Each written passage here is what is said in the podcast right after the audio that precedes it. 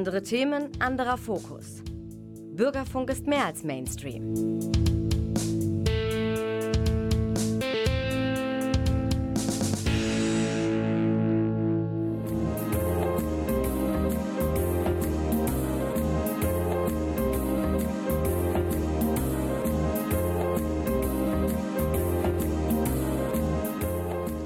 Der Lesewurm. Neues vom Buch- und Hörbuchmarkt.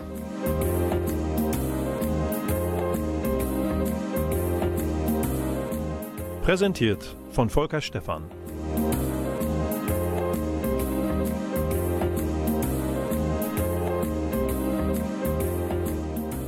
Und wie immer auch präsentiert von Blümchen ich glaube, da handelt es sich um eine Band aus äh, mir einem unbekannten Genre deutsche Musik. Mit Blümchen ist gemeint die Übersetzung von Klaus Blödos Nachnamen. Er hat mir versichert, Blödo stamme aus dem Mecklenburg-Vorpommerischen, also entweder Mecklenburg oder Vorpommern, und bedeutet dort so etwas wie Blume. Deswegen haben wir auch heute wieder beim Lesewurm eine Blume an den Reglern. Und wir, ich mache eine kleine Vorrede, wir hören heute Musik am Anfang zu Beginn von einer Russin, die gegen den Krieg ist und wir werden später die Sendung beenden mit einer ukrainischen Prog-Rock-Band, die in Berlin heimisch geworden ist und auch gegen den Krieg in der Ukraine ist. Ukraine ist ein Stichwort. Ich hatte lange vor dem Überfall Russlands auf die Ukraine mir ein Buch zur Hand genommen, das da heißt Atlas der ausgestorbenen Länder. Herausgegeben von dem Briten Gideon Defoe. Und der Untertitel lautet Die erstaunliche Geschichte von 48 Ländern, die von der Landkarte verschwunden sind. Erscheint bei Knesebeck und da hielt ich das noch für ein lustiges Buch, weil es eben die schönsten Nachrufe auf Nationen veröffentlicht mit Karten, kleinen historischen Abrissen. Und als ich es wieder zur Hand nahm, fiel mein Blick nicht auf die Republik Flaschenhals oder die Erfrischungsinseln, die es sehr, sehr kurz gegeben haben muss, sondern ich blätterte und fand dann tatsächlich auch die Republik Krim. Die hat es gegeben vom 17. auf den 18. März 2014. Damals, wisst ihr, hatte das Putin-Regime, das russische, die Krim schon annektiert. Es gab dann ein Referendum, die Krim rief sich selbst als Republik aus, um dann doch eher sich komplett Richtung Russland zu bewegen. Was heute dort passiert, ist nicht mehr oder überhaupt nicht äh, lustig. Ähm, das hat Defoe auch gar nicht im Sinn, als er die Republik Krim hier mit 1, 2, 3, 4 Seiten aufgeführt hat. Denn er hat es, ähm, die Krim tatsächlich in das Kapitel eingeordnet, wo es diverse Republiken und Nationen gibt unter dem Stichwort Marionetten und politische Spielbälle. Das Besondere an der Krim ist aktuell, dass durch die Besetzung Russlands, dieser Halbinsel im Schwarzen Meer, zumindest dieser Landstrich von kriegerischen Aktionen von weiteren verschont geblieben ist. Das ist, man kann es bewerten, wie man will. Zumindest tobt dort im Moment kein Krieg, aber eine Besatzungsmacht ist und bleibt eine Besatzungsmacht. Der Atlas der ausgestorbenen Länder von Defoe hat schönere Aspekte und als er es schrieb und veröffentlichte, konnte er nicht wissen, was die aktuelle Entwicklung so mit sich bringt. Wir hören jetzt von Mariana Semkina, der Frau aus St. Petersburg, den Song Mermaid Song, Meerjungfrau von ihrem Debüt-Solo-Album Sleepwalking und das Ganze kommt von Vinyl vom Plattenteller.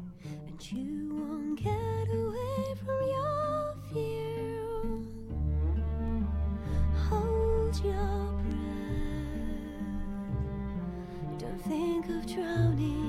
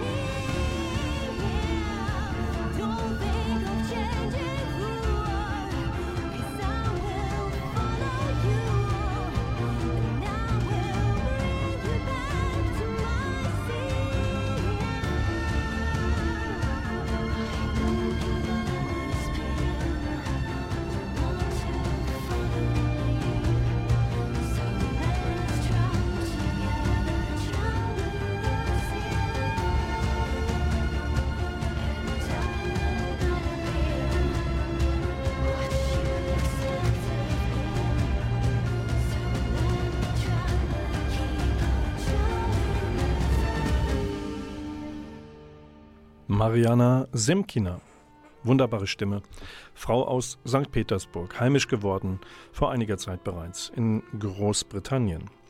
Der Lesewurm in seiner April-Ausgabe begrüßt euch zurück.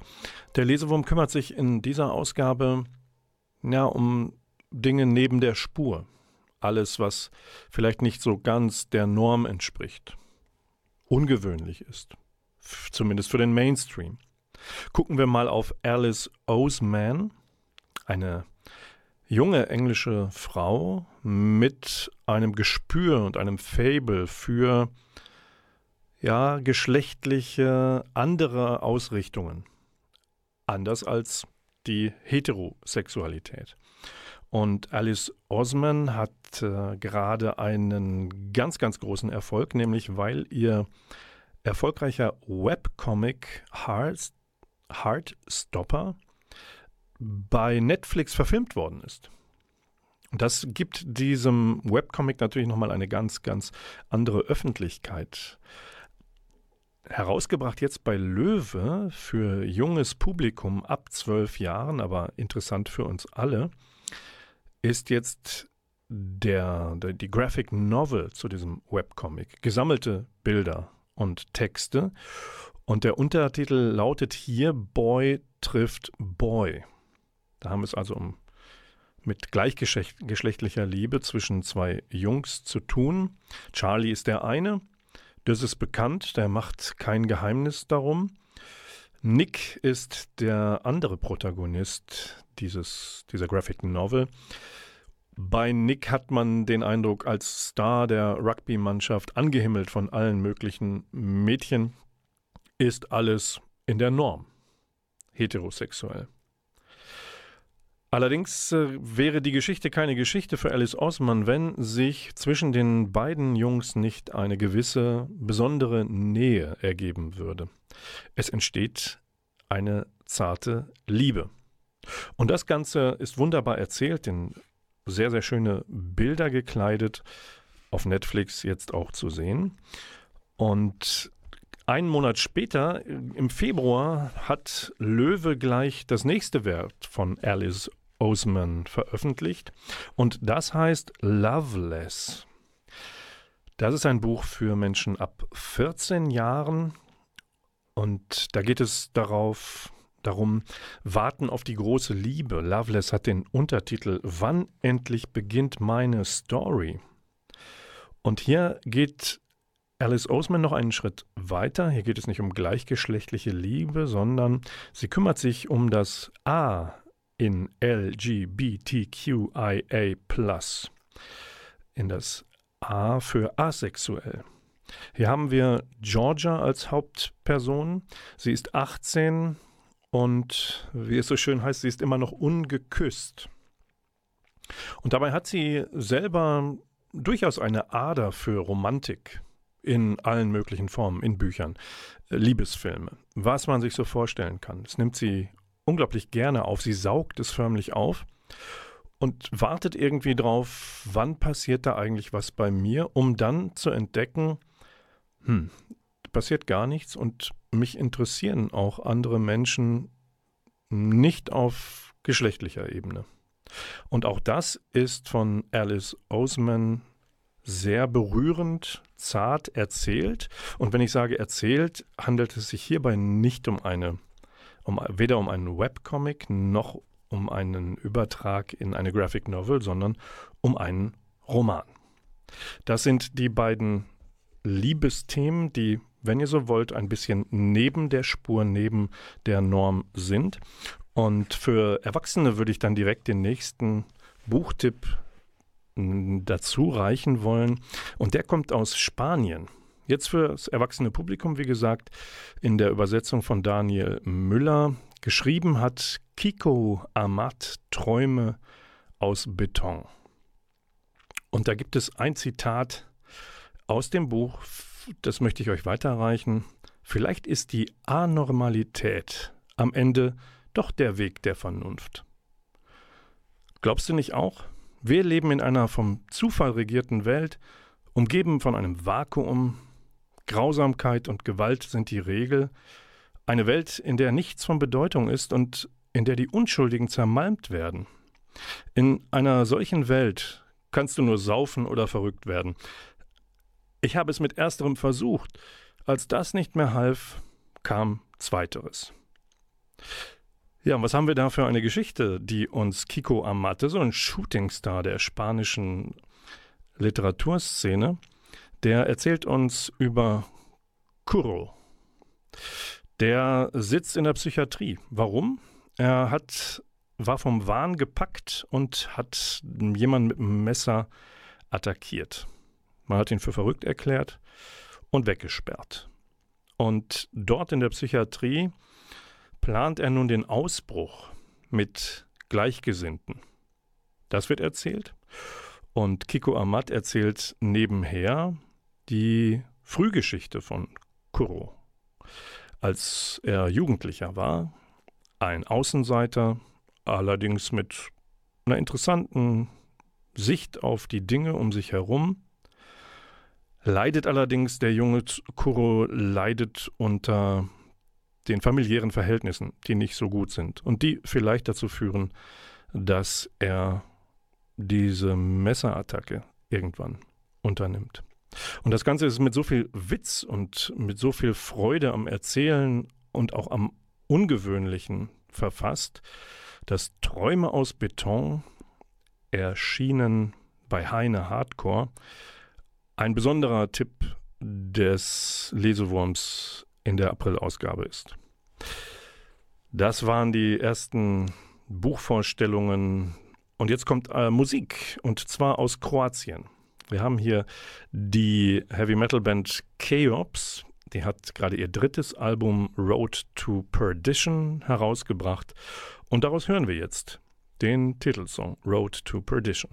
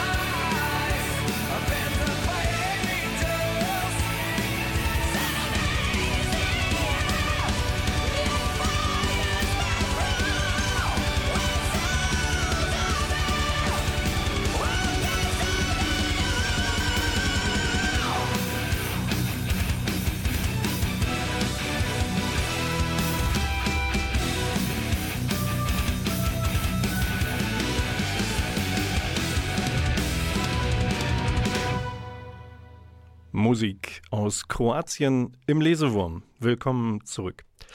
Der Lesewurm im April guckt ein bisschen nach links und rechts vom Straßenrand, da wo sich alle bewegen, und guckt mal ein bisschen neben die Spur. Und neben der Spur würde ich sagen, ist auch, ist es, wenn du als na, Normalo oder Normaler dich nach Afrika begibst oder in Gebiete, wo du vermutest, dass du als Weiße oder Weißer eher nicht dazugehörst. Du begibst, begibst dich in Umstände, Umgebungen, wo du glaubst, dass du auffällst. Heike Behrendt, Ethnologin, in Stralsund geboren 1947, hat das über ihre Forschungsjahre hinweg sehr, sehr häufig gemacht, hat sich in andere Zusammenhänge begeben und durfte sich dann anhören, dass man sie zum Beispiel mit dem Wort Kannibalin oder Ethin beschreibt. Das klingt in den Ohren von Weißen vielleicht komisch, wenn man sich in Gebiete begibt, wo man indigene Völker vermutet und sich selbst möglicherweise auch ein wenig übertrieben zivilisiert ansieht. Heike Behrendt war immer interessiert an den Völkern, von denen sie versucht hat, vieles zu verstehen, Verhaltensweisen, Lebensweisen. In ihrem Buch, das bei Mattes und Seitz in Berlin erschienen ist, in ihrem Buch Menschwerdung eines Affen, beschreibt sie, dass sie eigentlich aufgebrochen ist zu ethnologischen Studien über Völker, Volksstämme, Menschen, die ganz anders leben als wir Mitteleuropäer. Und sie beschreibt darin aber, dass sie selbst zum Gegenstand von ja, Begutachtung, Bewertung, Einordnung geworden ist. Was äh, Teil dieses spannenden Buches ist, das den Preis der Leipziger Buchmesse 2021 erhalten hat übrigens. Das Spannende ist, dass Heike Behrendt sich diesem Prozess sehr bewusst ausgesetzt hat. Ich kann, wenn ich das so übersetzen darf, sie sagt, ich kann ethnologische Studien eigentlich nur unternehmen, indem ich mich auch darauf einlasse, selbst Teil dieser Forschung zu werden, selbst aufzugehen und Subjekt zu werden der Betrachtung anderer. Und dass ich nicht sozusagen von außen drauf schauen kann und sagen kann, dann gehe ich wieder und alles ist gut, sondern mit der Forschenden selbst passiert auch etwas. Und deswegen diese, sind diese ethnologischen Studien sind objektiv mit einem gewissen Abstand eigentlich gar nicht zu führen. Und sie hat sich da über Jahre immer wieder drauf eingelassen und hat das in Menschwerdung eines Affen sehr schön aufgeschrieben.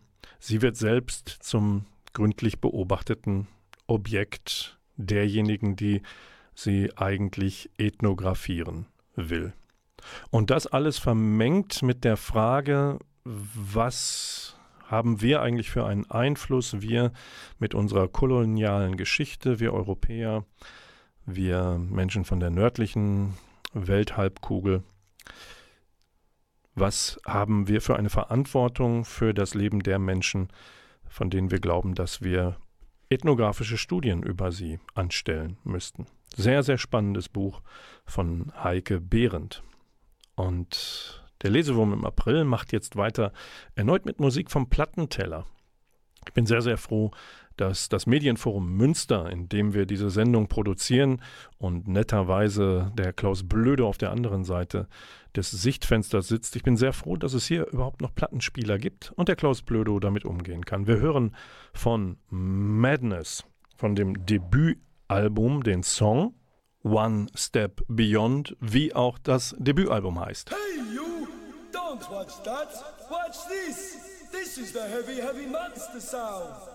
The nuttiest sound around. So if you're coming off the street and you're beginning to feel the heat, Well, listen, Buster, you better start to move your feet. to the rockinest, rock steady beat of madness. One step beyond.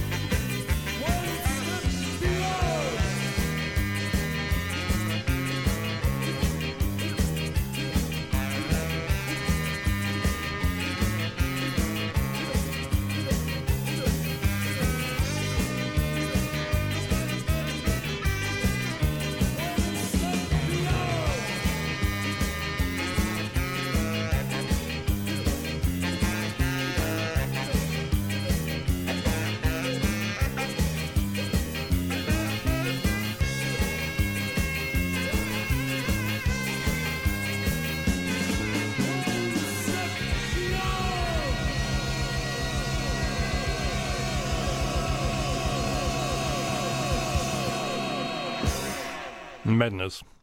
Wie verrückt. Verrückte Musik im Lesewurm. Wir hatten gerade ethnografische Studien von Heike Behrendt. Und jetzt gibt es ethnografische Studien von Asterix. Antike Länder, antike Sitten lautet der Untertitel des Begleitbuches Vox Populi. Es ist also kein neues Asterix-Album, sondern eine Völkerkunde, denn die Asterix-Bände spielen ja doch häufig hier und da. Asterix und Obelix unternehmen Reisen, wir lernen die Iberer kennen, die Westgoten, wen auch immer. Und es gibt nun bei der Egmont Comic Collection tatsächlich eine Übersicht, wen Asterix und Obelix eigentlich wie aufgesucht haben und was sie dabei so festgestellt haben an Eigenarten, was uns da transportiert worden ist an typischen Gewohnheiten, soweit das Comics denn transportieren können. Die Westgoten möchte ich euch kurz vorstellen. Das ist schwierig mit der Einordnung. Die haben sich vom Schwarzen Meer bis Spanien über Italien und Aquitanien verbreitet. Ungefähr von 300 nach Christus bis 700 nach Christus. Und danach, was ist mit den Westgoten dann passiert? Sie wurden von den Arabern aus Spanien vertrieben und integrierten sich so peu à peu in andere Völker. So, und äh, was dieser Band Vox Populi von Asterix noch alles, die Griechen, italienische Völker, unerreichbare Athener, die spartanischen Spartaner. Es gibt allerlei kurze, knappe Informationen über die Menschen, die Asterix und Obelix auf ihren Reisen durch die bekannte Welt kennengelernt haben. Schön zusammengefasst ein nettes kleines Geschenk für alle Asterix-Freunde.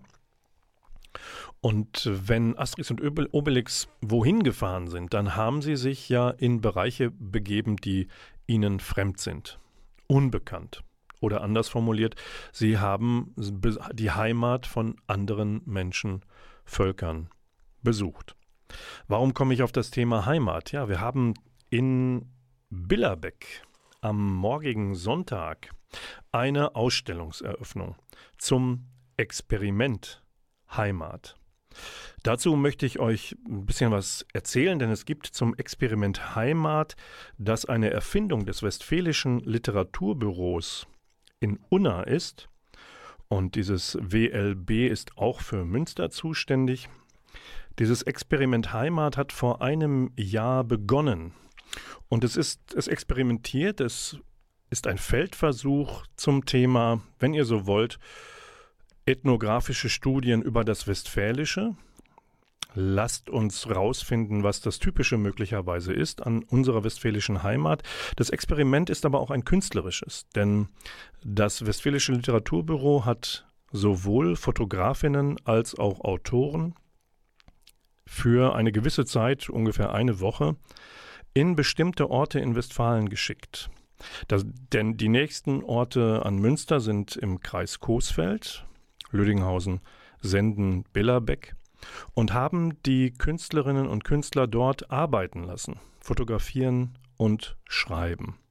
Und die Künstlerpärchen haben entweder gemeinsam ihre neue Heimat, ihre kurzzeitige neue Heimat erkundet oder haben das nebeneinander getan und beziehen sich nicht explizit in ihren Arbeiten aufeinander. Das gibt es in dem jetzt erschienenen Text-Foto-Band Experiment Heimat, das im Kunstverlag Hartmann Books erscheint. Das gibt es auch. Es gibt den Fotografen Nikita Terjoshin und die Autorin Nora Gomringer, die gleich am Anfang dieses Buches gemeinsame Projekte zeigen. Sie stellt sich zur Verfügung, zieht sich Masken über und wird so auch zum Gegenstand der Fotografien von Nikita. Sie schreibt Texte dazu, was sie bei diesen Fotomotiven erlebt haben. Und dieses dicke Buch ist nicht nur käuflich zu erwerben, sondern wandert nun auch in Teilen als Wanderausstellung durch die beteiligten Orte des Experiments Heimat bis hinunter nach Schmallenberg ins Sauerland. Und wer dorthin will und sich angucken will, was zum Beispiel im Kreis Coesfeld erschienen ist, da war Gegenstand, Schwerpunkt die Burgenlandschaft des, des Münsterlandes. Der sollte am Sonntag, 10. April um 16 Uhr zur Kolvenburg nach Billerbeck fahren und sich dort anschauen, was Najem Wali, der irakische Schriftsteller, der in Deutschland heimisch geworden ist, und die aus Sachsen stammende Fotografin Alem Kolbus erarbeitet haben zur Burgenlandschaft des Münsterlandes. Ist toll aufbereitet an einem schönen Ort. Viel Spaß beim Experiment Heimat. Und wir machen weiter mit der nächsten Musik und die kommt von einem Mitglied der leider nicht mehr existierenden Prog-Rock-Band Rush. Alex Lifeson, der Kanadier, hat mit Andy Curran, Alfio Anibalini und Sängerin Maya Winne eine neue Band gegründet, Envy of None. So heißt dann auch gleich das selbstbetitelte Debütalbum und davon hören wir nun Look Inside.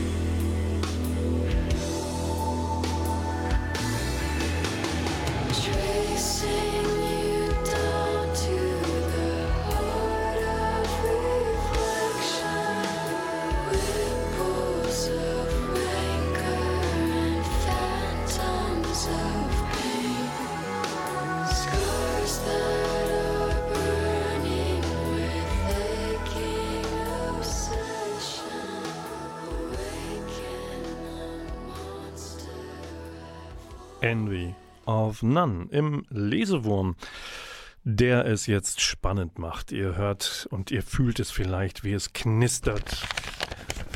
Und zwar spannend wird es, weil gleich kommt die Hörbuch Top 5 Charts, aber die Spannung erzeuge ich jetzt mit kurz noch mit dem nächsten Buchtipp und zwar stammt der von Orsa Larsson. Wer ohne Sünde ist. Erscheint gerade bei C. Bertelsmann. Und was ist das Spannende daran? Das Spannende daran ist gleichzeitig auch das Traurige, denn die große Rebecca Martinson-Serie von Larschon endet mit Wer ohne Sünde ist. Und bei der Martinson wisst ihr vielleicht, wenn ihr treue Leserinnen und Leser der Reihe seid, dass es eine Staatsanwältin ist. Und es wird ihr letzter Fall sein. Sie wird um Hilfe gebeten von dem Gerichtsmediziner Lars Pojanen. Und der bittet im Angesicht des Todes, weil er dem Tode geweiht ist, sie darum, sie möge doch bitte einen lange, lange verschütteten Mordfall noch einmal aufrollen. Das tut sie. Sie hat allerdings eigentlich was anderes im Kopf, denn sie hat Probleme mit zwei Männern, die sie naja, beide geliebt hat und dadurch hat sie beide betrogen und sie wenden sich ab. Und das ist ihr privates Problem.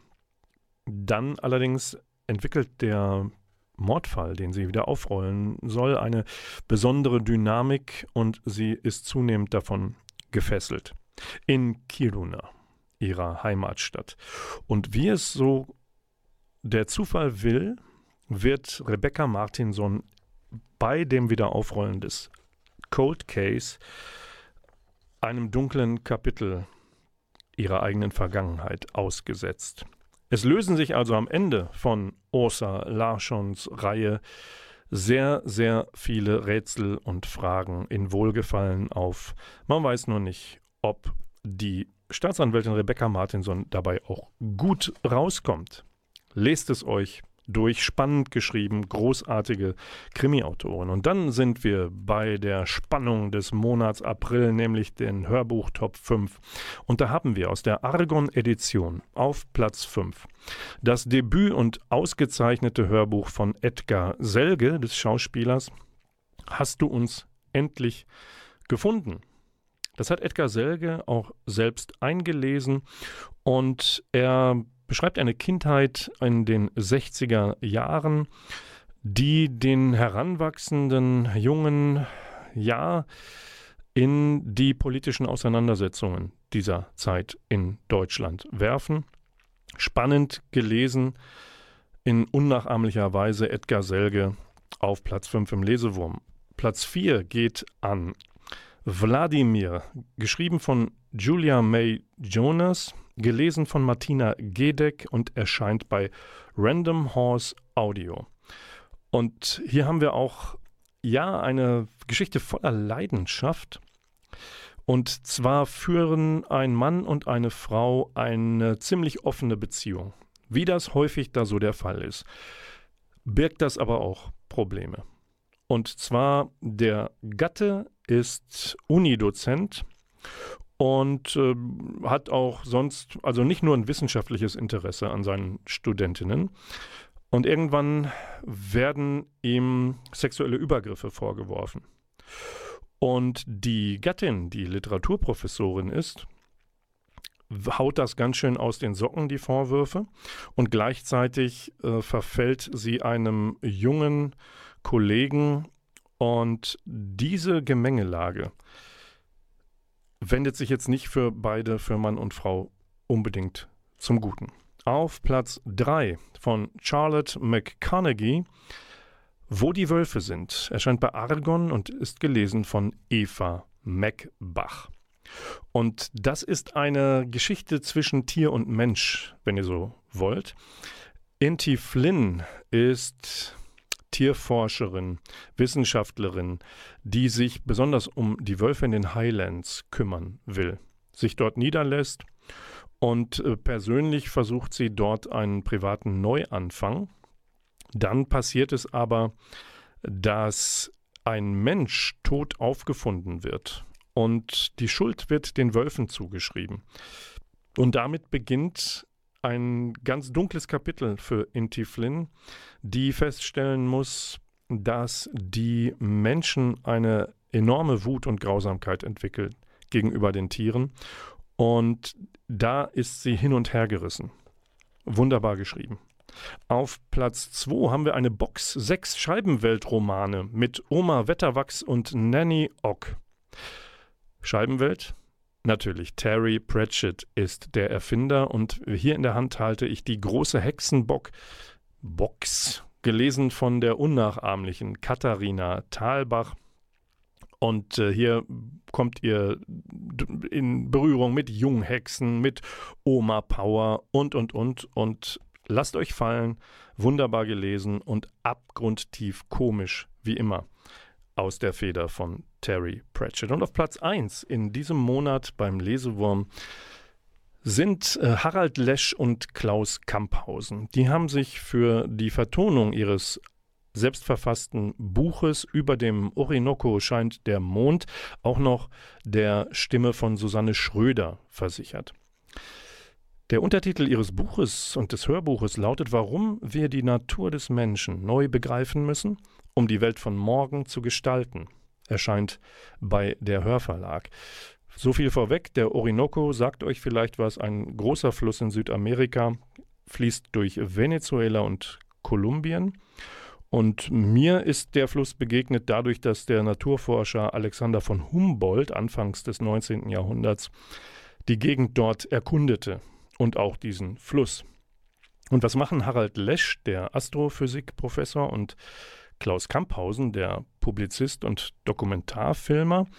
Sie lassen nicht nur über dem Orinoco den Mond aufgehen, sondern holen auch noch einen fiktiv dazu, der den Mond schon mal bestiegen hatte, Neil Armstrong. Also sie äh, steigen in ihr Buch damit ein, dass sie von Humboldt und Armstrong bege sich begegnen lassen. Und daraus entwickeln sie die Frage, hm, was ist eigentlich das Natürliche, die Neugierde des Menschen? Sollte sie sich auf das beziehen, was wir noch nicht entdeckt haben, also das, was fern unserer Erde ist, der Mond oder ferne Galaxien? Wie weit hinaus will der Mensch noch gehen? Oder kann er die Fragen von den Zusammenhängen von Mensch und Natur und Dasein, kann er sie viel besser beantworten, wenn wir hier auf der Erde unsere Hausaufgaben erledigen und unsere Neugier befrieden. Wohin will der Mensch, ist eine dieser Grundfragen des Buches. Wenn er auch seine erste und seine einzige Lebensgrundlage so dermaßen zerstört, wie die Menschheit das im Moment tut und wie die Menschheit aber auch versucht, das zu stoppen und die Erde zu retten. Also das Buch handelt von Klimawandel und Umweltzerstörung und fordert ein Umdenken das beschreiben die beiden Autoren aber als Riesenherausforderungen. Und sie erwarten, dass das nur geht durch einen Perspektivwechsel. Und diesen Perspektivwechsel, den beschreiben die beiden so. Im Grunde genommen müsste eine so aktive, schnelle Gesellschaft wie unsere eine Reha machen, um den völligen Kollaps zu verhindern. Zur gesellschaftlichen Reha gehört dann auch das, was ich schon kurz angesprochen habe, mehr Zeit, sprich mehr Feiertage, weniger tun. Aber das passiert nicht. Und so kommt es, dass Deutschland sich nicht mehr entspannen kann, und ohne Entspannung ist kein Perspektivwechsel möglich. Im Grunde braucht es eine gesellschaftliche Meditation. Ein erster Schritt in diese Richtung wäre, Wahrnehmungsübungen zu machen und zu fragen Deutschland, wer bist du eigentlich? Europa, wer bist du? Wofür stehst du noch, wenn du Flüchtlinge im Mittelmeer ertrinken lässt? Diese Fragen gelten für das Individuum natürlich genauso. Schopenhauer oder etwa auch Goethe hatten den großen Vorteil, dass sie materiell abgesichert waren, also Zeit hatten, sich über die Menschen und die Welt Gedanken zu machen. Die meisten von uns sind aber Tag für Tag damit beschäftigt, Geld zu verdienen, um ihre Miete zu zahlen, ihr Leben zu finanzieren. Je schärfer die Randbedingungen werden, und dafür sorgt der Neoliberalismus, Je stärker der Markt in unser Leben dringt, desto weniger haben wir die Unabhängigkeit eines Arthur Schopenhauers, desto weniger können wir einen wirklichen Perspektivwechsel vollziehen. Perspektivwechsel würde bedeuten, dass wir uns dem entziehen, was die ganze Zeit von uns gefordert wird, nämlich dabei zu bleiben, mitzumachen und zu konsumieren, Teil des ökonomischen Kreislaufs zu sein. Entspannung und Freiheit sind also wesentliche Voraussetzungen für einen Perspektivwechsel. Für beide bräuchten wir ein radikales Herunterbremsen der gesamten Gesellschaft auf ein Tempo Anfang der 1980er Jahre. Das Gegenteil aber ist der Fall. Die Digitalisierung beschleunigt unsere Gesellschaft in hohem Maße und treibt uns in Bereiche hinein, für die wir keine Anschauungsform mehr haben und damit auch keine Ethik mehr. Ethik ist eine Theorie der Moral und unsere moralische Vorstellung davon, was wir tun können und was wir nicht tun können. Diese Vorstellung aber bricht zusammen, wenn wir keine Ethik mehr haben. Die Stimme von Harald Lesch aus. Über dem Orinoco scheint der Mond, zusammenverfasst mit Klaus Kamphausen, erscheint bei der Hörverlag. Platz 1 der Hörbuchcharts im Lesewurm im Monat April. Der Lesewurm verabschiedet sich jetzt allmählich von euch draußen an den Empfangsgeräten noch mit einem kleinen, wichtigen Veranstaltungstipp musikalischer Art. Wir hoffen, dass das Mainstream Rockfest am Haverkamp in diesem Jahr stattfindet. Alles sieht danach aus. Es soll stattfinden am 2. Juli mit den Broilers, Bullet for My Valentine und Alligator ganz vorne in der Billing-List und auch Matzen kommen. Guckt es euch an. Googelt Mainstream Rockfest. Der Klaus Blöde und Volker Stephan am Mikrofon verabschieden sich für diesen Monat und freuen sich darauf, falls und wenn ihr am 14. Mai, das ist der zweite Samstag des nächsten Monats, wieder einschaltet, 20.04 Uhr hier bei Antenne Münster, produziert im Medienforum Münster. Und wenn ihr die Sendung nachhören möchtet und ältere, dann klickt rein bei nrvision.de im Internet, sind in der Mediathek alle Lesewurm-Sendungen leicht zu finden. Habt einen schönen April, bleibt friedlich und zuversichtlich. Bis in den Mai. Und jetzt kommt von der ukrainischen Prog-Rock-Band der Rausschmeißer-Song. Die Band heißt Andrew Bear. Der Song Ocean. Das Album Live erscheint später im Sommer. Und wenn ihr die Band, die aus Kharkiv stammt, aber in Berlin heimisch geworden ist, live erleben möchtet, könnt ihr das am 13. Mai in Hamburg oder am 28. Mai in Flensburg. Tschüss, bis bald.